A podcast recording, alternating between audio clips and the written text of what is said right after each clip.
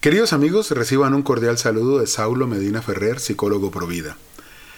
Doy gracias a Dios porque estoy retomando una actividad que dejé hace unos cuatro años, la cual consiste en transmitir ideas, pensamientos, reflexiones sobre la psicología y nuestra fe católica. Como mencionaba hace unos cuatro años, eh, dejé de, de hacerlo, tenía un programa de radio, se suspendió eso, y no tuve yo, o, se terminó más bien, y no tuve yo el cuidado de mm, continuar de otra manera. Ahora que aparece esta tendencia sobre los podcasts, me quise subir a ese bus con el deseo de devolver un poco lo que Dios me ha dado. A ver, yo digo que Dios me ha dado tres grandes cosas en la vida. Una, la vida misma y lo que eso implica, una familia, primero ser hijo, ahora ser padre, esposo. Dos, un talento. Yo creo que Dios me ha dado un talento que en mi caso lo he encausado por la psicología. Y tres, una oportunidad de dar fruto con mi profesión y recibir un dinero para el sustento de mi familia y de mis propios asuntos creo que voy sintiendo, tengo 52 años, que debo comenzar a devolver lo que he recibido. Tal vez ya estoy un poquito tarde, ¿no? Entonces, quiero comenzar con este podcast que Dios permita que podamos mantener en el tiempo, una vez a la semana por ahora y, por un buen tiempo. y vamos a conversar sobre algunas temáticas. Ya iremos viendo, la idea es que cada semana haya un tema en particular. Por ahí ya tengo definidos algunos, infancia y adolescencia, sociedad y cultura, son dos temas que tienen que estar ahí. Otro, la vida adulta, y ya iremos viendo otras cositas. Hoy, ¿con qué quiero comenzar? Quiero arrancar con por qué en un momento me di cuenta que era necesario combinar respetuosamente con cada área de conocimiento, la psicología y la fe. Esto tiene una historia personal que para no alargarme y porque no sé si de pronto puede resultar de poco interés para otros, pues no voy a mencionar con mayor detalle y tiene una dimensión intelectual. Entonces, desde esas dos perspectivas es que vamos a conversar en el día de hoy. En lo personal, pues bueno, yo era un hombre adulto, casado, con una hija, que se creía Superman sin kriptonita, o sea, no había nada que me pudiera hacer daño, yo sentía que todo me fluía, me funcionaba. Eh, mi mamá, que de Dios goce, pues eh, una mujer muy religiosa, rezaba los rosarios por sus hijos, por su por el mundo, etcétera. Yo me sentía muy cómodo. Un hermano sacerdote que ustedes eh, conocen y que voy a mencionar tantas veces que en esta primera ocasión no voy a decir su nombre para, para no atosigar tanto. Y yo me sentía como que la fe era una cosa chévere, bonita, bonita, bonita, la fe es bonita, pero no era algo que yo necesitara para mi vida. Dicho de otra manera, con que mi hermano fuera sacerdote, con que mi mamá fuera muy religiosa, con que mi papá también, eh, que también ya tuvo su Pascua, ya yo iba bien. Y mi vida en la práctica era de un pagano. Bueno, ¿qué pueden ustedes imaginar que sucedió ahí? Pues que en un momento llegaron los problemas y esos problemas sencillamente eh, explotaron en mi cara y en la de muchos y yo quedé sin nada. Y sin nada es sin nada. Ahí me acordé que yo era psicólogo, porque yo en ese momento vivía de otra manera. Era un comerciante y me acordé que era psicólogo. Y entonces empecé a buscar cómo ganarme la vida y en ese camino me apareció Dios y en ese en aparecérseme Dios empecé a descubrir que había algunas cosas en las que sencillamente la capacidad humana no alcanzaba.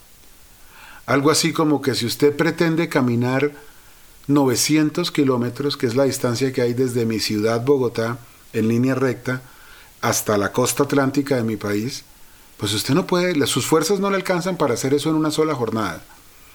Hay muchas cosas en la vida que no alcanza la, la capacidad humana para eso. Y fue ahí cuando yo empecé a descubrir que era necesaria la presencia de Dios. Pero entonces viene una pregunta interesante. Bueno, pero entonces ¿a qué le vas a apostar, Saulo? ¿Vas a seguir siendo un psicólogo? Yo tenía, yo soy egresado de una universidad aquí en Bogotá, etcétera, estoy habilitado para ejercer la profesión. O te vas a convertir en una especie de director o consejero espiritual.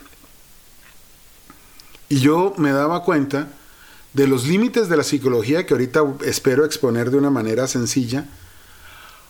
Y al mismo tiempo también me daba cuenta que yo no soy, que yo no estaba llamado a ser un director espiritual de nadie. Primero no creo tener la fe para eso y segundo, tampoco creo tener el talento para ello. Ser director espiritual no es eh, tener unas, una docena de citas bíblicas eh, bien escogidas y, manejarse con ellas. Ah, que tienes problemas, lee esto.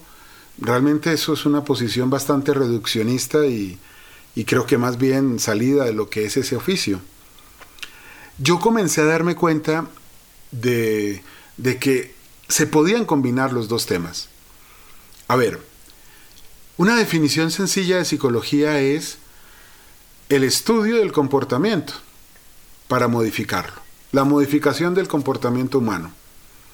Se hacen estudios también en animales, pero pues como no estamos en un salón de clases de primer semestre de psicología, más bien quedémonos con esa definición sencilla que nos atañe más directamente. Usted, señor psicólogo, lo que busca es modificar un comportamiento. Entonces para eso usted aprende de las normas, de las leyes del comportamiento y aprende de la naturaleza humana y, va ofreciendo alternativas para que las personas cambien lo que consideren que deban cambiar. Pues hasta ahí vamos muy bien, ¿verdad? Pero resulta que uno en un momento se encuentra con unas con unos limitantes, con unas limitaciones. Hay una frase que desde el día que la leí me quedó a mí muy grabada de este caricaturista Quino, que ya falleció, Dios se haya apiadado de su alma. Entiendo que en sus últimos años, por lo menos en los últimos años, no sé de otros momentos, eh, se manifestó bastante apartado de la fe católica y, y de sus fundamentos. Pero bueno, no estamos hablando de él. Quino tuvo una tira cómica que se llamaba Mafalda, Seguramente los que tenemos más de 40 y especialmente más de 45 años, hemos alguna vez leído una caricatura de, Mafalda. Muy buenas, me parece a mí. Mafalda tenía un amiguito, Felipe, y Felipe tenía un problema con el cual yo me identificaba mucho. Felipe le daba pereza hacer las tareas, los deberes, dicen en Argentina, aquí no lo era, de esa patria. Y entonces un día Felipe se levanta decidido a que eso no va a volver a pasar, a que yo voy a trabajar juiciosamente, llego del colegio, no señor, nada de ponerme a jugar ni nada, voy a hacer los deberes primero. Hasta aquí llegó el Felipe que era perezoso. ¿Qué pasó ese día? Primer día de su propósito. Bueno, llegó del colegio y ¿cuál estudio? ¿Cuáles deberes? Se puso a jugar, a él le gustaba el llanero solitario, un superhéroe de esa época. Este, eh, Mafalda, para ubicarnos un poco, está sobre los años de la década del 60 del, año pasado, del siglo pasado. Y se puso a jugar el llanero solitario, a jugar fútbol, a una cosa y otra, y volvió a pasar lo que siempre pasaba. Y entonces Felipe se queda mirando hacia el piso desconsolado y lanza esta frase que pareciera que lo hubiera escrito mi corazón. Hay veces, hay ocasiones en las que hasta nuestras debilidades son más fuertes que nosotros. La repito, hay ocasiones en que hasta nuestras debilidades son más fuertes que nosotros. Ahí me sentí yo más que retratado, radiografiado o descrito, yo me sentí de cuerpo entero. Y es ahí en donde eh, experimenta uno como terapeuta los límites de las técnicas de la modificación del comportamiento. Tú le puedes decir a una persona, y esa persona puedo ser yo, tengo la ventaja que soy el terapeuta. Mira, si quieres dejar de fumar, haz esto, esto y esto. Mira, si quieres dejar de decir mentiras, por ejemplo, un joven, se supone que los adultos ya no las decimos, se supone, haz esto, esto y esto. Mira, si quieres dejar de ser infiel, haz esto, esto y esto. Y la persona en su cabeza, en su entendimiento, desde su conciencia, sabe que está mal, pero no puede dejar de hacerlo. Ahí fue cuando me di cuenta que la psicología, con toda claridad yo estaba descubriendo que el agua moja. Ahí fue donde yo me di cuenta que la psicología tiene límites.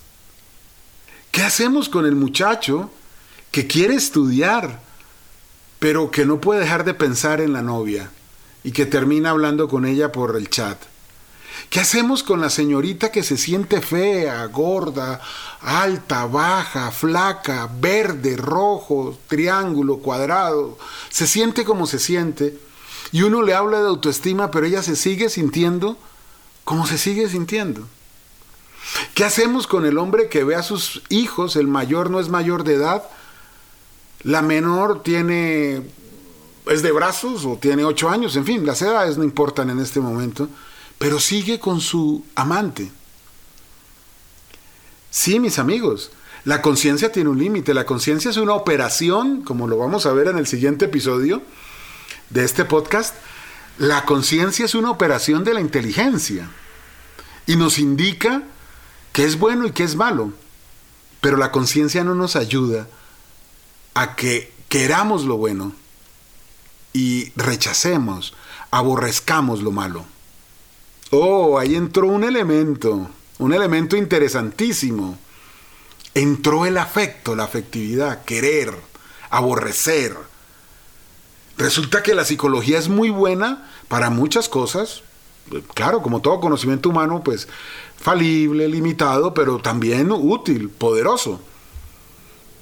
Pero la psicología no puede hacer algo para que tú quieras dejar de comportarte equivocadamente o quieras empezar a hacer algo que tú mismo sabes que es bueno.